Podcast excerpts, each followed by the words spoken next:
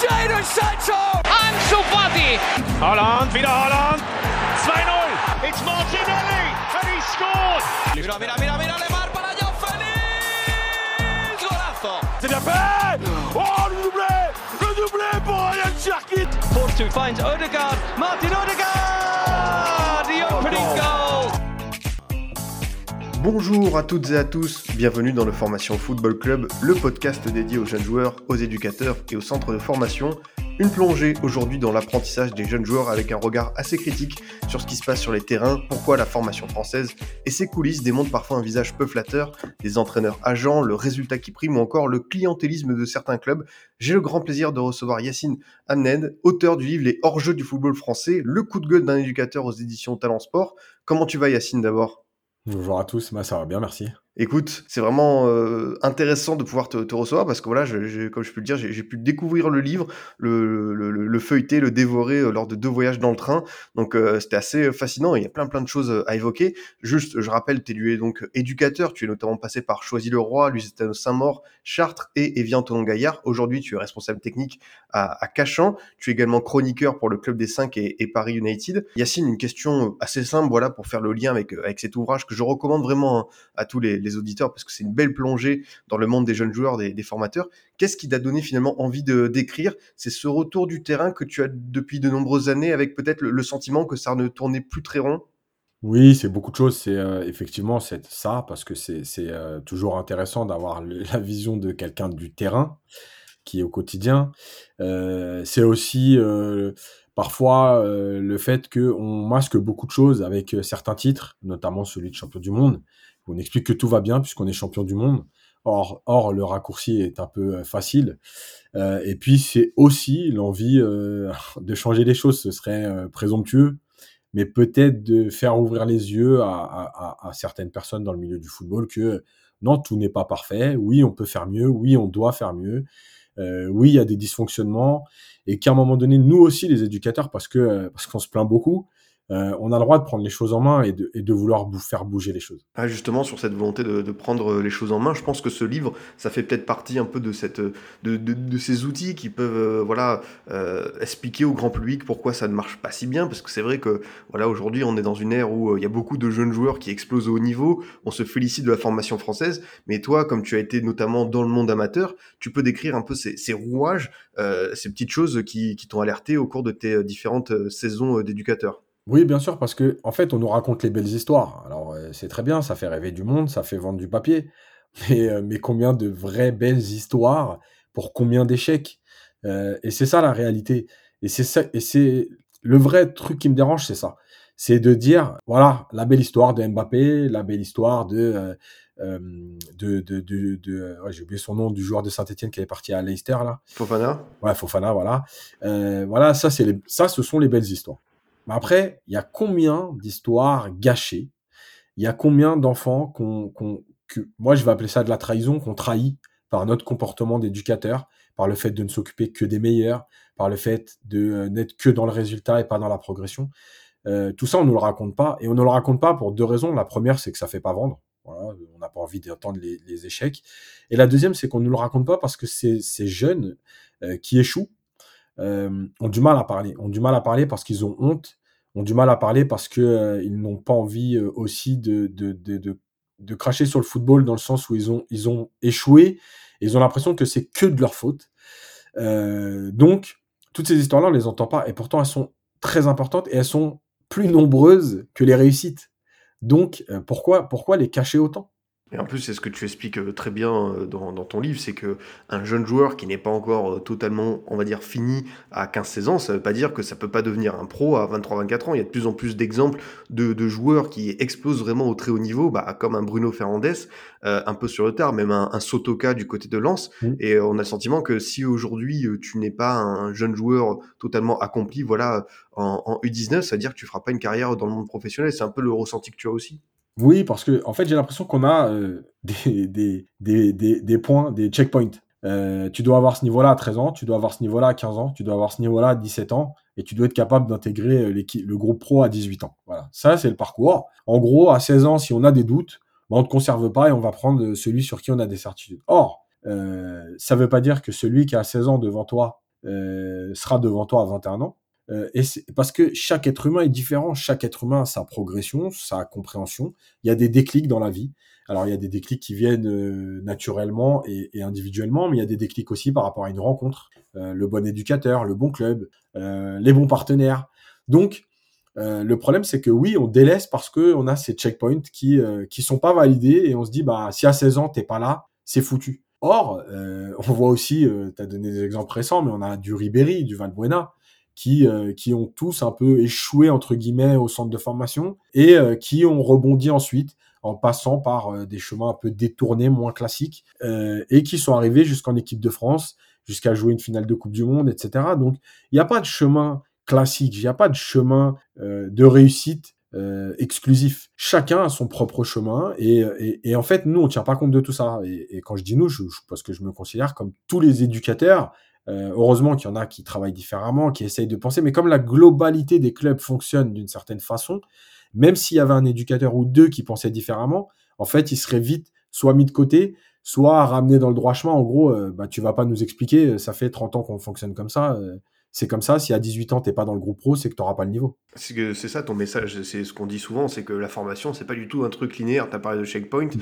mais euh, c'est quand même difficile, comme on parle de jeunes joueurs, c'est une science qui est un peu inexacte, la, la formation au final. Mais bien sûr.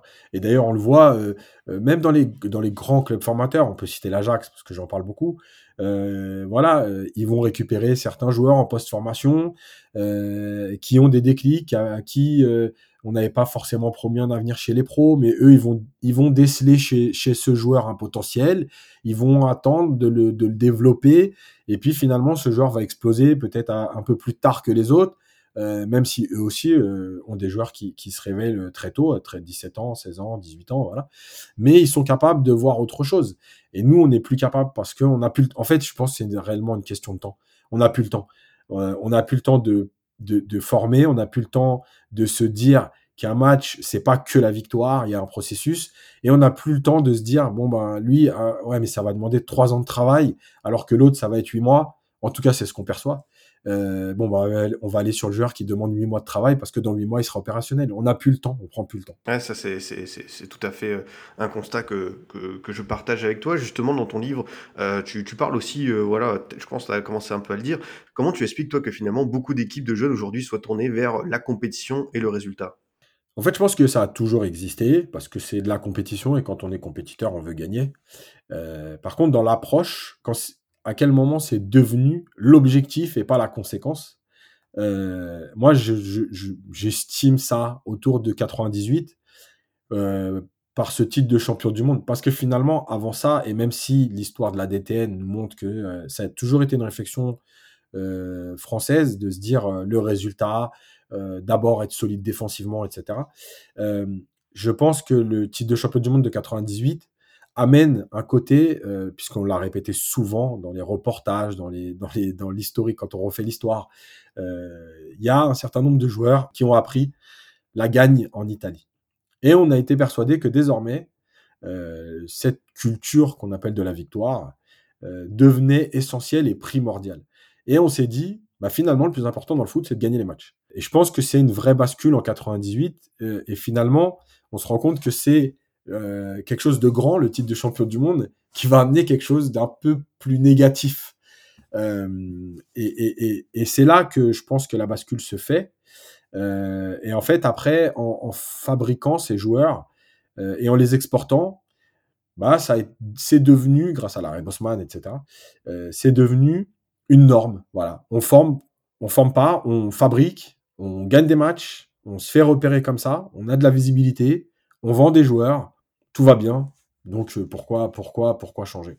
Il y a justement il y a de nombreuses anecdotes euh, dans, le livre sur un peu euh, ces, dérives du résultat et notamment bah, cette séquence assez folle où tu racontes voilà que on sait que dans le monde amateur il n'y a pas assez d'arbitres notamment pour faire la touche pour faire les assistants et tu as des arbitres dirigeants de club qui avantagent clairement leurs équipes qui oublient des hors-jeux et c'est à ce moment-là où vraiment le passage du livre où je t'ai senti le plus désabusé où tu, tu dis carrément je me suis assis sur mon banc j'ai arrêté de coacher. Ça c'est c'est fou quand même Ouais, et d'ailleurs, je m'étais, je m'étais excusé auprès de mes joueurs sur ce match parce que déjà, il y avait que 2-2 au moment du but hors jeu et je dois pas, dois pas craquer comme ça. Mais parce qu'en fait, j'étais touché dans le sens où, euh, pour moi, là, cette malhonnêteté, elle est, elle, est, elle, est, elle est grave. Elle est grave parce que tu envoies un mauvais message à des, à des ados que tu es en train de former aussi en tant qu'être humain. Euh, que quoi qu'il arrive, tu peux tricher du moment que tu gagnes, c'est le plus important. Et c'est vrai que cette séquence, elle m'a marqué parce que, euh, parce que j'ai regretté après d'avoir réagi comme ça. Et en même temps, je me disais, mais en fait, à quoi bon euh, avoir des éducateurs en face de toi qui, euh, qui sont capables, pour une victoire, pour un match, d'agir comme ça et de le faire en toute impunité et presque d'être content de l'avoir fait. Euh, J'arrivais pas à comprendre parce que, moi, je considère le mot éducateur comme quelque chose de, très précieux. Je suis pas entraîneur de foot, je suis éducateur. Et à cet âge-là, on envoie des messages aux enfants. Et si ton message, c'est de dire l'important, c'est de gagner, peu importe comment tu le fais, ok, c'est qu'un match de foot. Mais pour moi, c'est plus important que ça. C'est aussi de dire à un enfant, écoute, peut-être que demain, il va falloir que tu voles. Du moment que tu te fais pas attraper, bah, tant mieux pour toi. Voilà. Donc, tout ça, c'est vrai que ce match-là, il m'a marqué. Et oui, désabusé, je pense que c'est le mot. Euh, et, je pense que mon attitude, elle a été, euh, elle a été négative, elle a été aussi positive parce que finalement, elle m'a servi à me dire bon, de toute façon, arrête de croire que tout le monde va avoir la même démarche que toi. Euh, il y en a et heureusement, mais tout le monde ne l'a pas. Donc tu dois faire avec. Tu vas pas éduquer tout le monde, tu vas pas mettre tout le monde avec toi. Tant pis, c'est à toi maintenant de prendre sur toi et de gérer autrement ces moments-là en les relativisant. Voilà. Et c'est aussi dans le discours, c'est-à-dire que quand tu perds un match comme ça, bah, de dire à tes gamins, écoutez, vous avez fait ce qu'il fallait, ils nous ont volé, tant pis, ça arrive. Nous, on va continuer à faire ce qu'on fait, comme on le fait, avec nos valeurs à nous. Et, euh, et euh, je pense que c'est nous qui aurons raison sur le long terme ce manque d'éthique, ça rejoint aussi euh, quelques constats que tu fais sur la violence autour des terrains. C'est vrai que mm. euh, je sais pas combien de fois ça arrive, mais on a l'impression que toutes les semaines, on entend que en, en, en régional, en district, il y a un arbitre, il y a un éducateur, il y a un joueur qui est agressé. Euh, tout ça pour, pour du foot. Et j'imagine que, que toi, en tant que formateur, tu l'as dit, euh, tu dois aussi former euh, bah, des êtres humains, tu participes, hein, ce sont mm. des adolescents. J'imagine que la mission, elle est complexe quand tu vois aussi ces cas de violence qui se multiplient. Oui, parce que parce qu'en fait, nous, on est on gère nos joueurs, mais tout ce qui se passe autour des terrains, ça ça a un impact sur eux. C'est-à-dire qu'ils voient ce qui se passe. Ils voient que, heu, des parents, heu, sont prêts à se taper dessus, à la limite de se taper dessus pour, pour une faute non sifflée. Ils voient des des des des gens, des spectateurs qui viennent insulter l'adversaire et cetera. Donc c'est tout ça, ce sont aussi des messages. Quand tu vois ton père prêt à se battre parce que tu parce que l'arbitre n'a pas sifflé une faute, qu'il insulte, un joueur ou un arbitre que euh, un papa du, club adverse vient lui répondre. Alors euh, bien ou pas bien, je, je peux pas le juger. Moi, je trouve que c'est bien de répondre dans le sens si ça se passe, enfin si on le fait avec les formes. Après, si c'est répondre par l'insulte et par la violence, c'est pas bien. Mais malgré tout, voilà, et se dit, ok, donc on a le droit de se comporter comme ça. À partir du moment où on est victime d'une injustice, on a le droit de se comporter comme ça. Donc évidemment que c'est très compliqué à gérer. Euh, mais malheureusement, on a de plus en plus. Et tu vois, c'est bizarre parce que en fait, on m'a quand j'ai fait ce livre et que j'ai expliqué ça, j'ai quand même eu quelques retours, très très très peu, mais quelques retours, en me disant ouais, toi t'exagères, on a l'impression que ça se passe tout le temps. Euh, alors déjà, ça se passe toutes les semaines. Après, évidemment, ramener au nombre de matchs qui se déroulent en France, ça peut paraître très peu, mais c'est pour moi déjà trop. Et ensuite, la deuxième chose, c'est que finalement, j'ai eu après, sur la durée, puisque mon livre est sorti le 22 septembre, ça fait un peu plus d'un mois et demi, j'ai eu après des retours de parents, par contre, qui me disaient, euh, franchement, merci. Oui, ce week-end, j'ai encore vécu ça. Tiens, un nouveau message, j'ai marqué, euh, pas plus tard que ce week-end, voilà ce qui s'est passé. Finalement, on se rend compte que c'est peut-être plus, alors c'est pas la majorité, mais c'est peut-être plus qu'on ne le pense parce que finalement, on n'en entend plus parler. Ou on entend parler des faits très graves, euh, quand il y a réellement agression, etc. Mais finalement, ça se passe tous les week-ends, sur de nombreux stades. C'est juste que ça reste dans l'enceinte du stade parce que ça devient banal en fait. Et on a tant qu'il n'y a pas eu de violence physique euh, réelle, ben finalement ça a fait partie entre guillemets du folklore du match. Euh, et on passe à autre chose parce que c'est devenu euh, la, la, la, normalité. Donc finalement, c'est beaucoup plus important qu'on le pense. Euh, et je pense que si on, on créait euh, un site ou, ou, ou, un, ou, un, forum où on demandait aux parents tous les week-ends de dire tiens si vous avez vécu euh, quelque chose euh, d'important, pas forcément physique, mais verbal, euh, voilà, de comportement. euh, venez en témoigner, et ben, je pense qu'on aurait beaucoup plus de messages qu'on ne le pense. Ah, ça, c'est, euh, une certitude. Et pour rebondir sur les autres mots voilà, euh, que tu as pu constater, il y a aussi ce, ce phénomène assez inquiétant d'éducateurs qui se transforment en agents, en intermédiaires, qui changent de club en emmenant avec eux des joueurs, en leur promettant monts et merveilles. c'est une pratique qui se détache totalement du terrain et qui, forcément, interpelle. Oui, oui, oui, elle interpelle parce qu'en fait, je pense qu'on est, on peut pas être éducateur et recruteur et agent. Euh, parce qu'automatiquement, euh, tes choix de joueurs, de temps de jeu, seront orientés vers le joueur dont tu t'occupes. Donc c'est déjà euh, un premier paradoxe et une ambiguïté très compliquée à gérer. La deuxième chose, c'est, tu l'as dit, c'est ces éducateurs qui, emmènent les joueurs avec eux dans leur nouveau club. Moi, je le comprends pas en tant qu'éducateur parce que ça voudrait dire que tu vas dans un club et déjà tu considères que les joueurs de ce club-là euh, sont pas assez bons pour toi, donc tu emmènes ton équipe avec toi. Donc déjà, ça c'est une première chose. La deuxième chose, c'est vis-à-vis des parents qui ont pris donc une licence dans un club, ils ont donc, si, si je fais le, lien ou le rapprochement ou le raccourci, euh, pris une licence avec un éducateur, puisqu'ils le suivent. Ils iraient n'importe où, ils le suivraient quand même. Donc ils prennent une licence avec un éducateur. Pourquoi? Parce que c'est la solution de facilité. L'éducateur connaît déjà votre enfant, il joue en équipe A souvent, puisque c'est ceux-là qui partent. Euh, donc il va aller dans le nouveau club, jouer en équipe A avec le même éducateur, parce que s'il restait dans son ancien club, avec un nouvel éducateur, finalement, peut-être que tous pourraient être remis en question. Donc on va à la solution de facilité. Et c'est vrai que ça devient un problème. Et la troisième, le, troisième, le troisième élément, c'est les clubs qui acceptent ça. Moi, je ne comprends pas qu'un club accepte qu'un éducateur vienne euh, pour aider le club avec une équipe entière.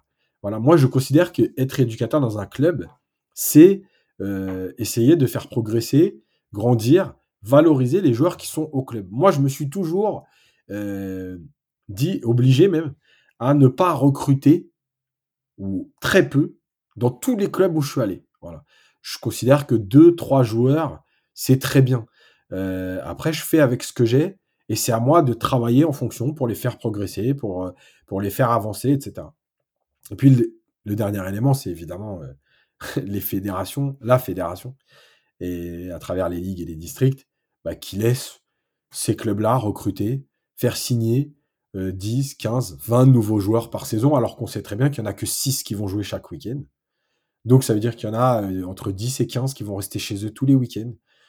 Voilà, et qui laissent faire. Donc c'est un peu tout le monde qui est coupable finalement. Mais en tout cas, c'est un vrai, vrai problème aujourd'hui et c'est de plus en plus parce que je le vois chaque, chaque fin de saison. Je vois un éducateur qui se retrouve dans un nouveau club avec 8, 9, 10, 12 joueurs euh, de son ancien club.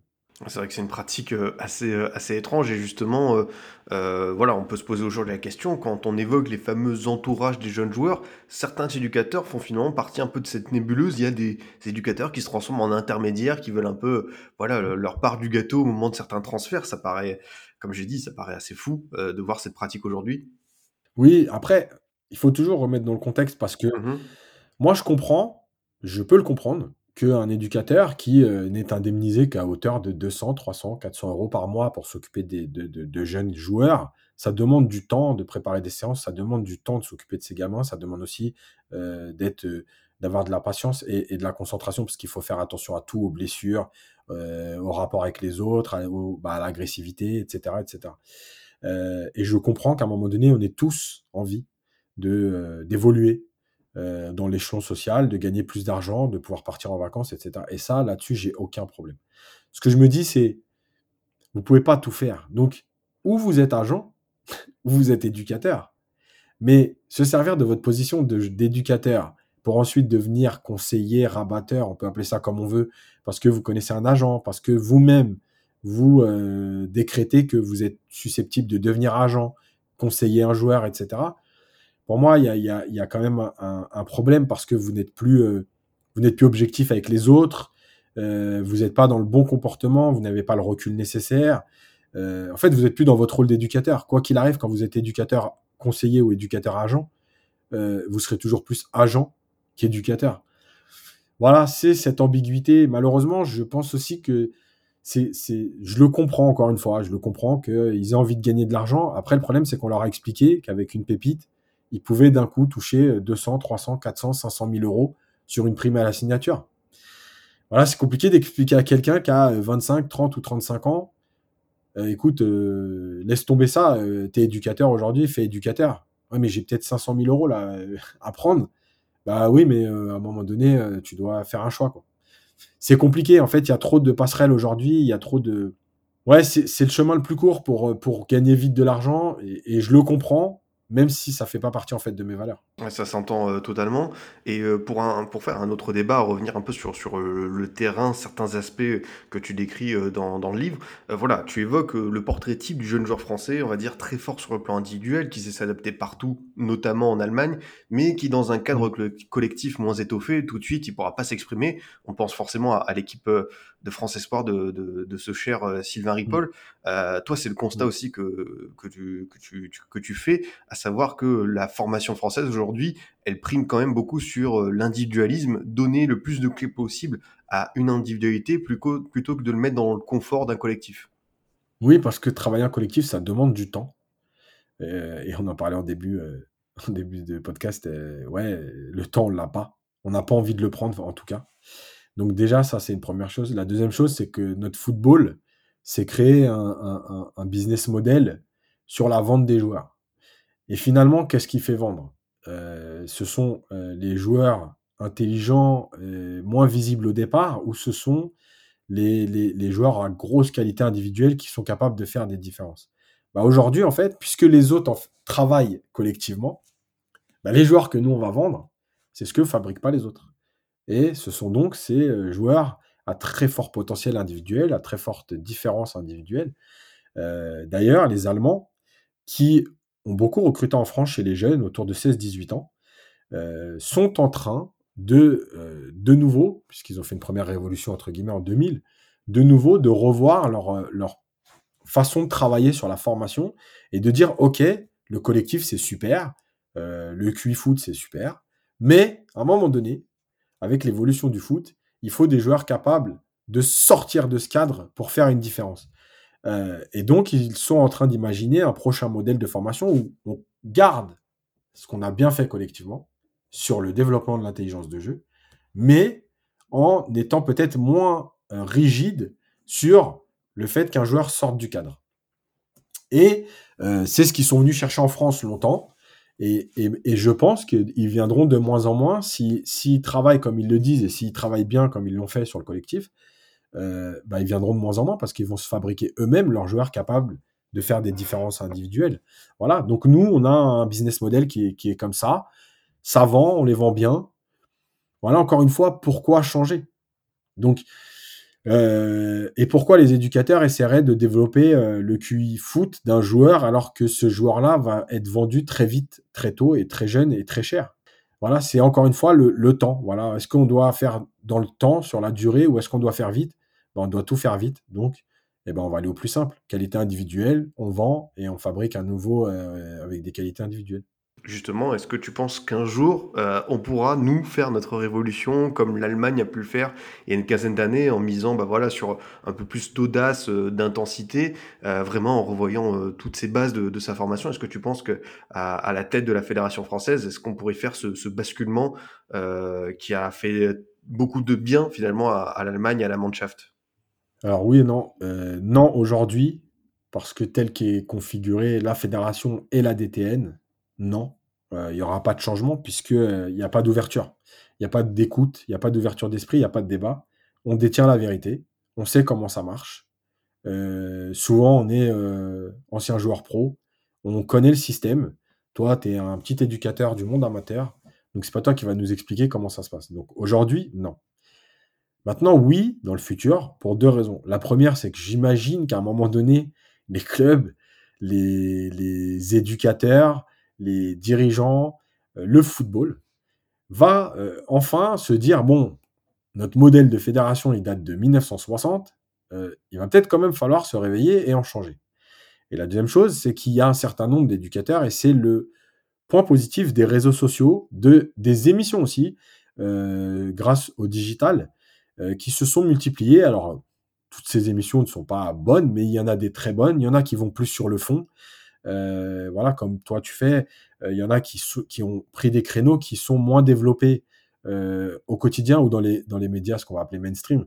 Euh, parce qu'eux aussi n'ont pas le temps, il faut faire du buzz, donc il faut parler du PSG, il faut parler de Marseille, il faut parler du match. On n'a pas le temps de, de, rentrer dans le détail de tout ce qui se passe.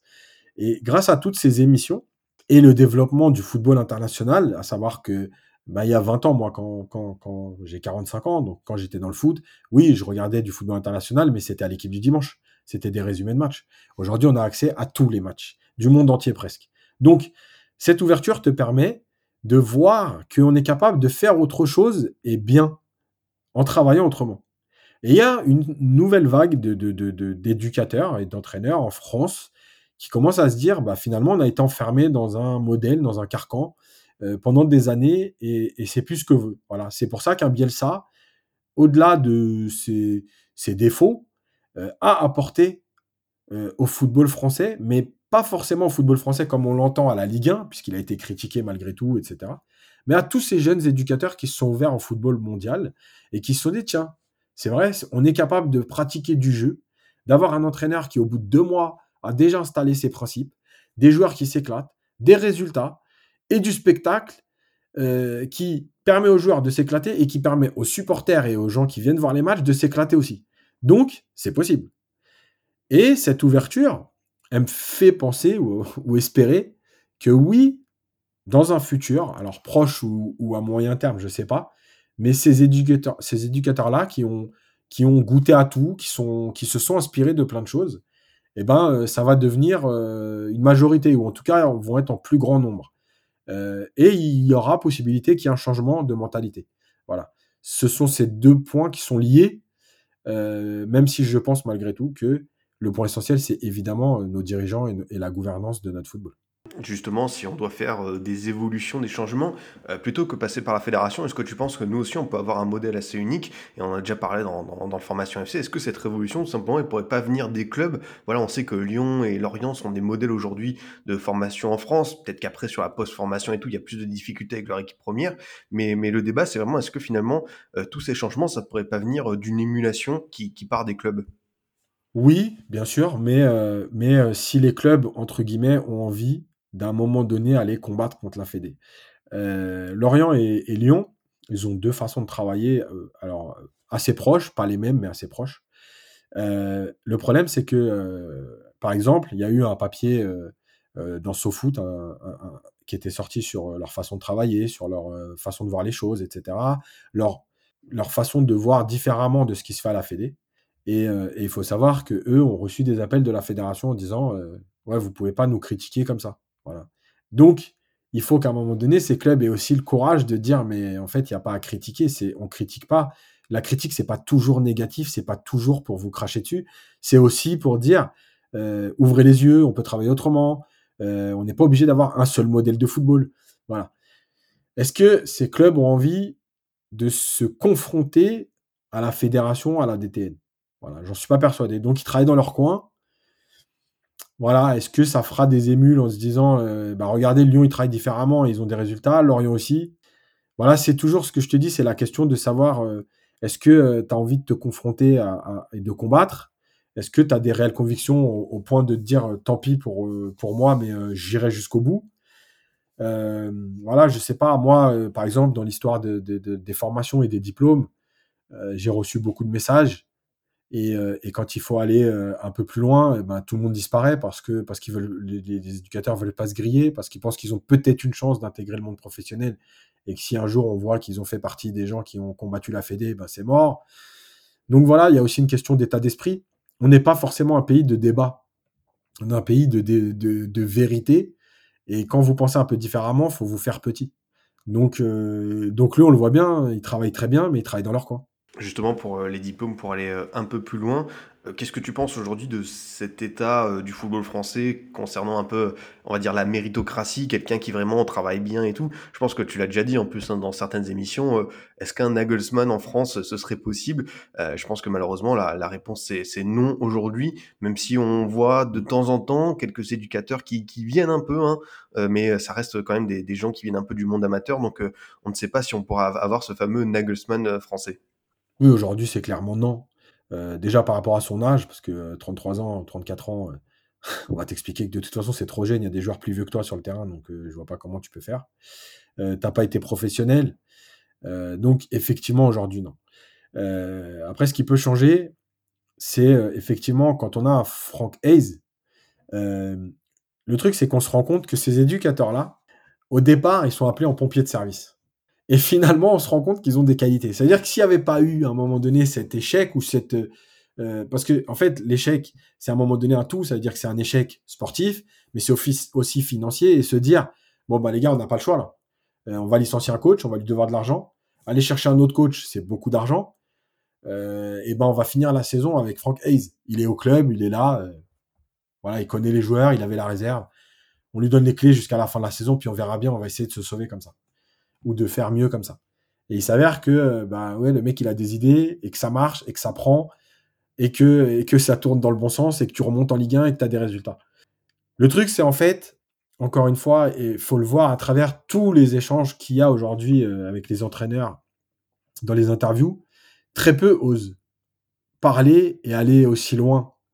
Euh, très peu osent dire qu'il y a un problème de formation, un problème d'équité, un problème de, justice aussi, parce qu'il y a des éducateurs amateurs qui mériteraient d'avoir leur chance. Euh, voilà, ils osent pas le dire. Et en fait, là aussi, c'est eux qui vont le dire. C'est eux qui vont dire à un moment donné, tiens, bah, moi j'ai croisé euh, tel éducateur dans tel club, et je peux vous dire que franchement, au niveau compétence, c'est exceptionnel. Malheureusement, avec notre, notre système de formation, il n'aura jamais sa chance. Voilà. C'est eux qui doivent le dire. Malheureusement, encore une fois, personne n'ose le dire parce qu'il faut pas trop critiquer. On voit bien que bah, quand Longoria critique la formation des entraîneurs français, il se fait allumer direct C'est vrai, c'est vrai. et tout le monde monte au créneau sans exception. Le président de l'UNECATF, la Fédé, le DTN, les entraîneurs. Euh, donc, l'entraîneur français va dire est-ce que moi je vais aller critiquer euh, la, la- la- la- la- la cellule ou l'institution plutôt euh, avec laquelle j'ai passé mes diplômes? Ben non, je vais pas les critiquer. Donc, bah, tant pis, je vais faire deux, trois allusions en disant, voilà, oui, il y a un autre football, etc. Mais je vais pas aller plus loin. Et c'est eux qui pourront faire bouger les choses aussi. Ça, je, le devine euh, totalement. Et euh, voilà, on a commencé un peu à parler des clubs qui pourraient faire leur évolution. Il y a un club que tu évoques quand même euh, pas mal dans, le livre, c'est le Paris Saint-Germain, un club que tu connais extrêmement bien. Et c'est vrai qu'en termes de, de formation, de, de jeunes joueurs, il y a tellement à dire. Tu as un peu résumé, tu as fait l'état des lieux avec le- les nombreux changements euh, de postes, Mm. euh, même les, les dirigeants et tout. Et tu pas eu finalement beaucoup de continuité euh, depuis euh, QSI euh, au niveau de, de la formation. Et euh, tu dis par exemple aussi que l'avoir supprimé l'équipe réserve, c'est pas une si mauvaise chose. Ça, c'est vrai que c'est un argument euh, qui était assez euh, intéressant où tu expliques euh, comment finalement les, les jeunes joueurs parisiens pourraient peut-être perdre un peu de temps euh, s'ils allaient euh, en, en National 2. Euh, mais en tout Mm. cas, c'est vrai que le, le PSG, au niveau des, des jeunes joueurs, il y a énormément de, de choses à dire. Oui, alors tu l'as dit, la première chose, évidemment, c'est euh, le nombre de changements de, responsables et d'éducateurs qui vont avec. Chacun vient avec sa méthode. Le problème, c'est que déjà, il y a, une ambiguïté euh, énorme. C'est qu'on t'explique qu'il faut entre 7 et 10 ans pour récolter les fruits d'une formation, et le PSG change de, de responsable et donc de méthode tous les 18 mois. Donc déjà, ça va être compliqué. Euh, je le dis dans le livre, le joueur qui rentre à 14 ans au PSG et qui va jusqu'à 18 ans au centre de formation, il a connu trois responsables et peut-être 4 ou 5, 6 éducateurs. Mais c'est pas possible. Euh, alors les éducateurs, c'est possible dans le sens si tout le monde travaillait de la même façon, mais comme il n'y a pas une ligne directrice, en fait chaque éducateur travaille à sa façon. Donc là, par contre, ça devient un problème. Euh, L'Ajax change d'éducateur, euh, les éducateurs changent de catégorie régulièrement dans la saison, mais comme ils ont la même trame, c'est pas un problème. C'est juste une question de discours. Maintenant, au PSG, c'est un problème. Et effectivement, on se rend compte que euh, les, jeunes, Parisiens euh, arrivent très vite euh, à un moment charnière où, et le PSG se pose souvent victime là-dessus, et je pense que c'est aussi une erreur, ils, ils ont des qualités, ils ont des qualités individuelles, et ils gagnent souvent leurs matchs en U17, U18, U19, ils sont souvent en finale ou champion de France, etc. Ce qui veut dire que tu es quand même au-dessus. Après, qu'est-ce qui se passe? Ils sont trop au-dessus pour être en U19. La Nationale 2 n'existe plus. Alors, encore une fois, je l'ai dit, euh, voilà, c'est un choix. Moi, je dis pas que c'est une vérité ou que c'est bien ou que c'est mal. Ça s'explique. Et pour en avoir parlé avec certains joueurs, évidemment que si c'est pour rester deux ou trois ans en National 2, de toute façon, ça servait à rien. Donc, finalement, ils sont juste à la limite entre euh, groupe pro ou prêt. Ou rien. Voilà, être dans le groupe, mais rien. Et, euh, mais ils n'ont pas une philosophie de jeu au club qui leur permet de s'installer dans le groupe pro avec plus de facilité. Puisque chaque entraîneur a sa vision des choses et que ces joueurs arrivent avec une base euh, qui n'est pas commune au club. Il n'y a pas d'ADN PSG. Euh, voilà, donc qu'est-ce qu'on fait maintenant? On les vend, on les garde, mais ils vont pas jouer. On les transfère, on les prête en attendant que. Eh ben, on se retrouve avec euh, Michu et Simon cette année qui font la préparation avec le groupe pro, qui sont plutôt intéressants et qui se retrouvent à jouer avec les U19 euh, depuis le mois de septembre. Voilà. Ben, je peux, moi, je peux le signer d'avance. Ils font des bons matchs là en, Youth League et tout, mais ça va être une année de perdu parce qu'ils étaient déjà au-dessus l'année dernière. Donc avec un an de plus, un physique un peu plus costaud et une préparation avec les pros, ben, évidemment qu'ils vont encore être au-dessus. Mais qu'est-ce que ça va leur apporter d'être au-dessus pendant deux ans comme ça? Voilà, il y a cette partie-là. Et puis, il y a la dernière, c'est que le PSG veut, euh, soi-disant, sortir des joueurs. Mais quand tu leur envoies le message que tu ne joueras pas euh, chez les pros, quel joueur a envie? Moi, moi aujourd'hui, je, le dis, et pourtant j'aimerais que les joueurs du PSG formés au PSG jouent au PSG. Moi, si tu me dis aujourd'hui, j'ai 17-18 ans, euh, je suis au PSG, tu me dis, tiens, un contrat de 3 ans au PSG ou un contrat de 3 ans à Leipzig, mais je vais à Leipzig. Je sais, je suis sûr et certain d'avoir ma chance. Après, ce sera moi de la saisir, mais je l'aurai. Alors qu'au PSG, je suis même pas sûr de l'avoir. Voilà, et c'est toute l'ambiguïté du PSG. Bah, ça, c'est une évidence. Est-ce que tu penses, toi, par exemple, sur la réflexion des jeunes joueurs du PSG, est-ce que le cas d'un Tanguy Kouassi qui a quand même eu pas mal de temps de jeu et qui finalement n'est pas resté, ça a, pu inciter les, ça a pu inciter les dirigeants à moins donner de temps de jeu, à moins faire la, passerelle euh, Voilà, vu ce qui s'est passé avec euh, Kouassi qui a finalement euh, rejoint le Bayern? Bah, le problème, c'est que, c'est que, en fait, ça dépend. Enfin, c'est compliqué de dire ça parce que il y a le message Kouassi euh, en même temps, si tu dis je leur donne plus de temps de jeu, ça veut dire que les joueurs prennent le, pouvoir, mais en même temps, si tu leur donnes pas de temps de jeu, ils vont partir. Donc, quel est le juste milieu? Moi, je pense réellement que c'est la construction du groupe qui n'est pas bonne. Euh, à savoir qu'aujourd'hui, le PSG a pratiquement 35 joueurs et il y a à peu près 28 ou 29 internationaux. Est-ce que tu as besoin d'autant d'internationaux? Est-ce qu'aujourd'hui, euh, moi, tout le monde me certifie qu'un Danilo international portugais, est meilleur, apporte plus euh, au prix qu'il a coûté en termes de salaire qu'un Dina et Bimbe, par exemple? Mais moi, j'ai pas cette certitude. Donc moi, je pense que, en fait, si tu veux réellement montrer aux jeunes qu'ils vont avoir leur chance, qu'ils vont avoir du temps de jeu, qu'il faut aussi qu'ils travaillent, euh, bah, c'est presque avoir le groupe idéal, c'est 20 internationaux et 5, 6 joueurs jeunes à qui tu vas donner du temps de jeu dans des matchs qui tournent bien, euh, dans des matchs de retour de sélection où euh, effectivement quand tu as les internationaux sud-américains qui, arrivent très tard à 24 heures, voire maintenant après un match carrément, euh, leur dire bah voilà c'est votre chance aujourd'hui. comme le fait le Bayern. Voilà, Moussiala, mais, mais, l'ambiguïté de la France, elle est toujours là. C'est que, et du PSG notamment, c'est que les jeunes, ils doivent être bons tout de suite. Mais on leur laisse pas le temps. Mais quand ils jouent, euh, il faut qu'il soit performant. Mais comme il joue jamais, euh, ou en tout cas pas assez, au moment où il joue, ils sont pas prêts. Donc, euh, à quel moment on peut être juste avec eux? Voilà. Mais pourtant, on va s'extasier devant un Moussiala, 17 ans, qui joue, qui joue en Ligue des Champions dès la saison dernière avec le Bayern. Et on va te dire, regarde, le Bayern, t'as vu, à 17 ans. Bah oui, mais eux, ils ont juste fait quoi? C'est sûr.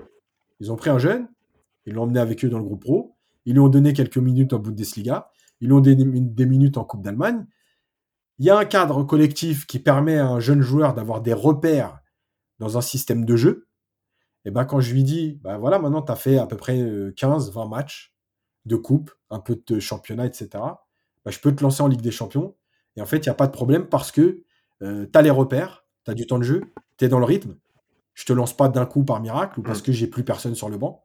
Et il est bon. Mais en fait, c'est juste la conséquence du travail. Hein faut pas croire qu'ils sont. Euh, Moussiala, il n'est pas meilleur que, que Michu euh, au départ. Il est, il est juste dans, dans, un club qui travaille avec cohérence, en fait.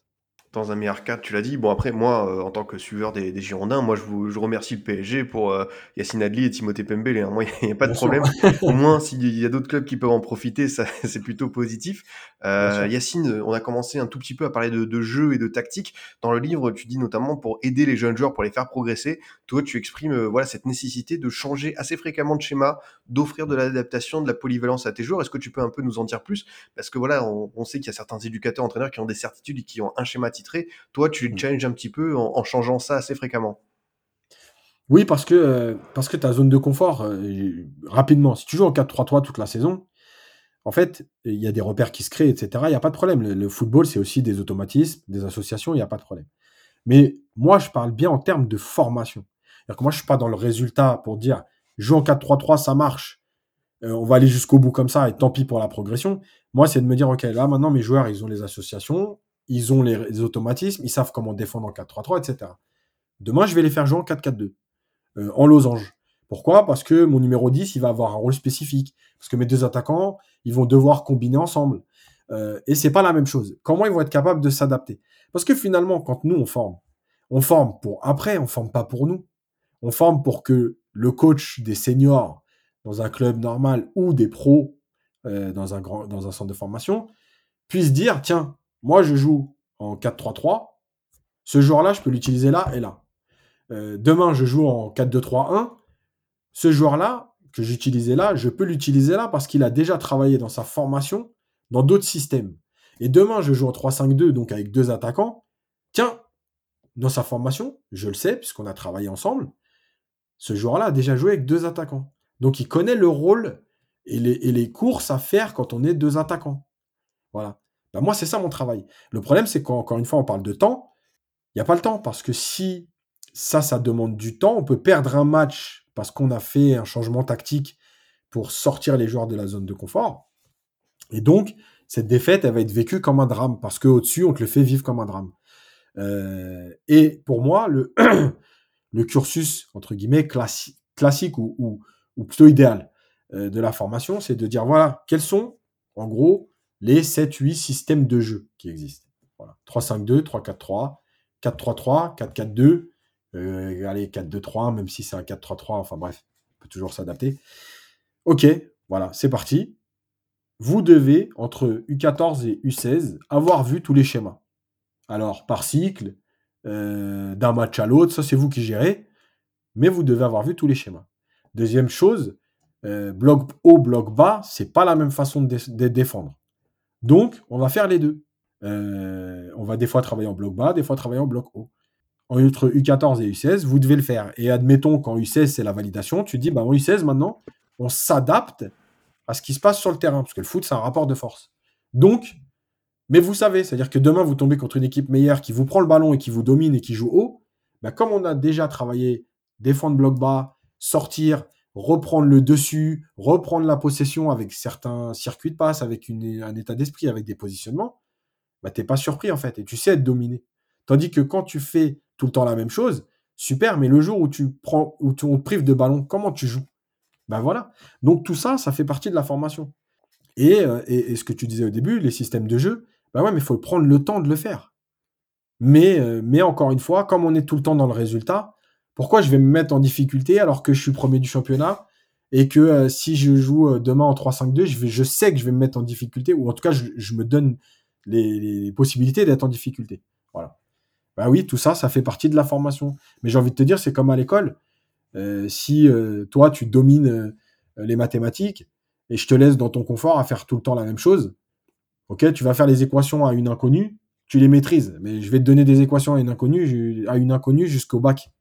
Et puis au bac, on te demande, tiens, équation à deux inconnues. Ah, mais j'ai jamais fait ça. Ouais, mais à un moment donné, il fallait qu'on te donne des équations à deux inconnues. Ouais, mais à une inconnue, j'avais 20 sur 20. Bah voilà, bah le foot, pour moi, je le vois de la même façon. Ouais, l'exemple donné euh, par rapport aux maths et ces équations est, plutôt euh, intéressant. Pareil, euh, une autre posture que tu adoptes et qui est euh, assez euh, singulière, quoi. Voilà, on n'a pas l'habitude d'entendre forcément ça, c'est de donner du temps de jeu à tout le monde. Ouais, tu dis euh, euh, pour que pour toi, quand t'emmènes un groupe de jeunes joueurs jouer, faut pas qu'il y ait un gamin qui ne dispute que 5-10 minutes parce que voilà, il pourrait un peu avoir le sentiment de, de perdre ce samedi après-midi. C'est incompréhensible selon toi, voilà, de, de, de donner peu de temps de jeu et même tu le dis, hein, ça t'a coûté certaines victoires, ça t'a coûté des points, mais l'essentiel était ailleurs. Bah oui, parce que, euh, encore une fois, il y a déjà, premièrement, le message que tu envoies. le message que tu envoies, c'est qu'un gamin, il n'est pas assez bon pour jouer euh, plus de 10 minutes. Euh, que son équipe, quand elle gagne, il peut pas rentrer parce qu'il va mettre l'équipe en difficulté. Donc déjà, es en train de... mentalement, tu, lui fais du mal quand même.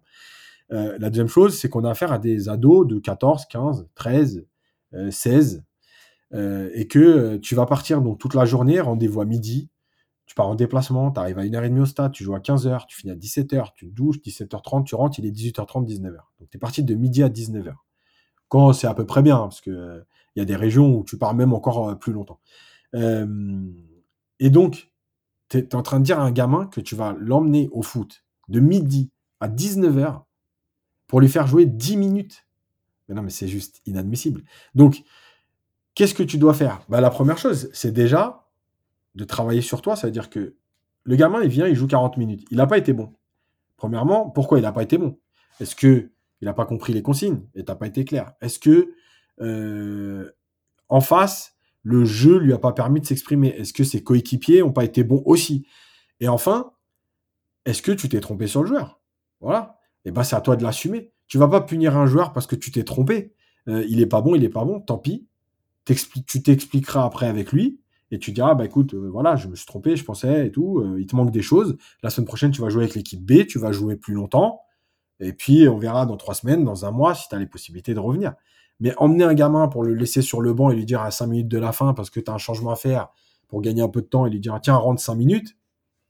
Franchement moi je trouve ça hyper euh, irrespectueux déjà.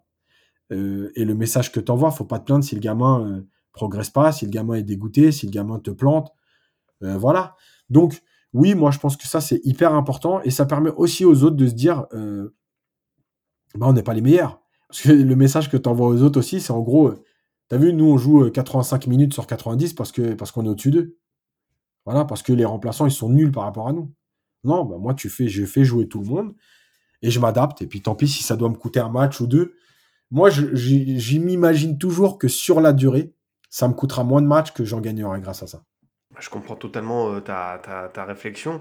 Et euh, pour continuer dans, ce sens, c'est une autre des bonnes, euh, théories que, que tu développes. Il y a ce fameux, et c'est vrai qu'on l'entend depuis de nombreuses années, mais à peu près dans tous les clubs, c'est le fameux il n'y a que un ou deux joueurs par génération qui vont sortir professionnels. Et toi, tu dis qu'il faut arrêter avec cette sorte de mentalité, de sorte de, de quota imposé, on ne sait pas pourquoi.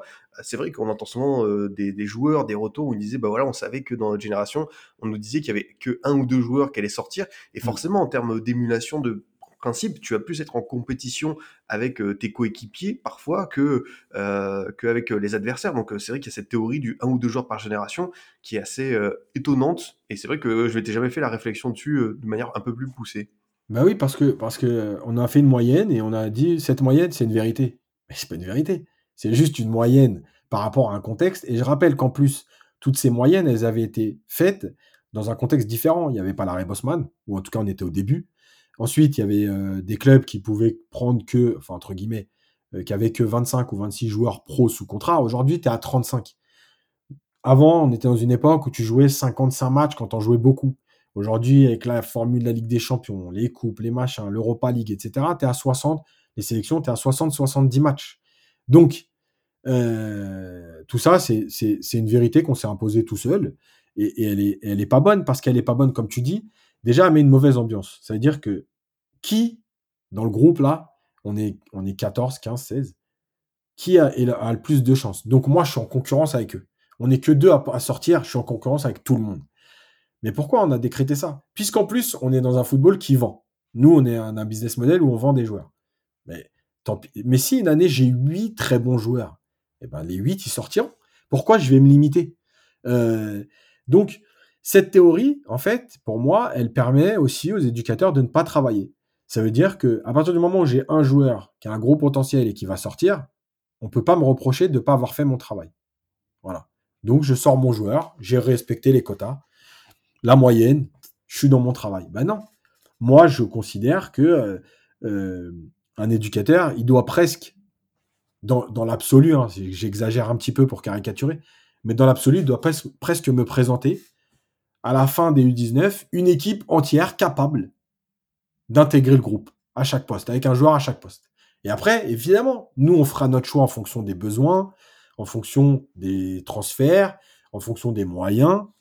Mais euh, j'ai envie de dire, pour moi, la norme, ça devrait être, voilà, chaque fin de U18, U19, vous devez être capable de me présenter une équipe complète de, joueurs avec un joueur à chaque poste capable d'intégrer le groupe pro. Et moi, je dis, voilà, il manque un latéral, ben ok, je prends le latéral.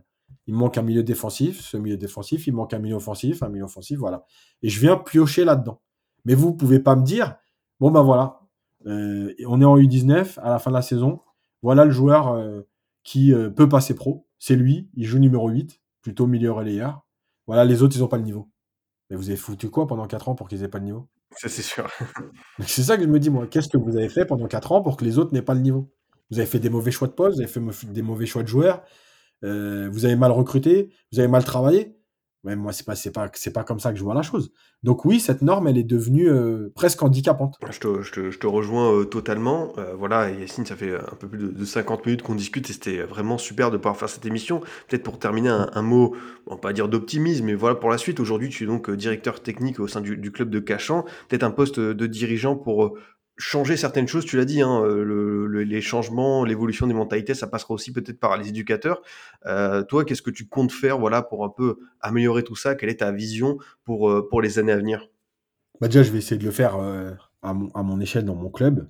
voilà, avec les éducateurs, on travaille sur, sur cet état d'esprit, sur cette façon de voir le foot. la deuxième chose, c'est que oui, il y a de l'espoir malgré tout parce que parce que si j'ai fait le livre, c'est que j'y crois encore un peu en me disant, ben certains qui liront se diront tiens ouais ça c'est effectivement. Encore une fois moi le livre et je le dis dès le début mais je le répète à chaque émission, je veux pas qu'on prenne ce livre comme le moralisateur, comme le donneur de leçons, comme le mec qui détient la vérité. Moi je détiens rien du tout. J'ai juste une façon de voir les choses. Ce qui m'intéresserait c'est de me dire écoutez juste écoutez-moi voilà écoutez-moi et débattons de ce que je dis. Peut-être que je dis n'importe quoi, il n'y a pas de problème, j'ai aucun problème avec ça. Mais au moins, écoutez-moi. Arrêtez de tout le temps dire, oh, il dit, il critique parce qu'il est aigri, il critique parce qu'il n'a pas de poste, il critique parce qu'il euh, il crache dans la soupe. Euh, voilà, c'est pas comme ça qu'il faut voir la critique et c'est pas comme ça, moi, que je veux qu'on voit ce que je dis. Euh, donc voilà. ensuite, il y a de l'espoir parce que je t'ai parlé de cette nouvelle génération d'éducateurs qui est bercée au football mondial et qui est capable d'aller piocher chez plein de coachs, etc. Euh, maintenant, c'est vrai qu'il va falloir qu'on se bouge. Euh, ceux qui ont envie de faire bouger les choses, il va falloir qu'on soit euh, plus présent. Et effectivement, un poste de dirigeant, alors pas forcément à la Fédé, etc., mais il y a des postes clés malgré tout. Et je pense qu'il faut que nous aussi, on soit plus présent là-dedans. Quand je vois comment se passent les élections à la fédération, et je rappelle encore une fois que la fédération est une délégation de service public, qu'elle devrait donc s'occuper des 15 000 clubs amateurs et pas seulement de l'équipe de France A, euh, quand je vois comment ça se passe, et quand je vois comment, dans les échanges que j'ai avec les autres clubs, avec euh, plein de connaissances qui sont éducateurs, etc., et que je leur dis, vous trouvez normal qu'on laisse faire comme ça un, président qui va être élu par 3% euh, des clubs? Eh ben, les mecs te disent, ouais, mais de toute façon, on peut rien faire.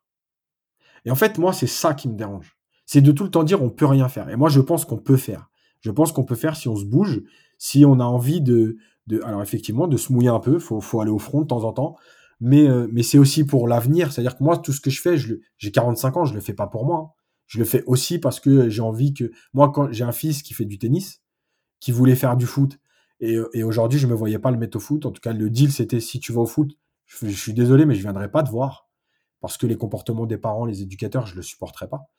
Euh, je préférais qu'il aille au foot, évidemment vu ma passion pour le foot. Mais je suis obligé de le mettre ailleurs parce que tout ça, ça me dérange. Donc, je me dis, bougeons-nous. Et disons, faisons, essayons de pousser pour des réformes. Le président de la fédération doit être élu par le président de club de tous les clubs de France. Voilà. il représente tous les clubs de France, il doit être élu par les 15 000 clubs et pas par trois personnes choisies euh, parmi euh, les amis, etc. Voilà, donc euh, donc il y a de l'espoir, mais il faut il faut se bouger. Et, et quand je fais cette démarche avec ce livre, c'est parce que j'ai de l'espoir et c'est parce que j'ai l'espoir de me dire tiens, il y a peut-être des gens qui vont se reconnaître en disant tiens moi aussi je pense comme lui et ça fait du bien de voir que des gens pensent aussi encore comme ça. Donc c'est peut-être le moment de se bouger.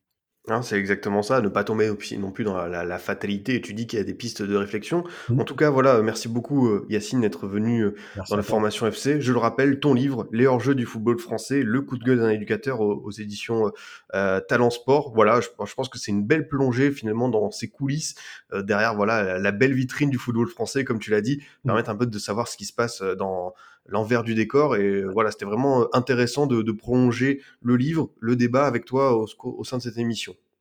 Au plaisir. Merci. Merci à toi en tout cas. De mon côté, euh, chers auditeurs, je vous dis à bientôt pour un autre numéro. Vous pouvez toujours nous écouter sur Deezer, Spotify, SoundCloud, iTunes et Google Podcast. À très vite pour une nouvelle émission du Formation Football Club.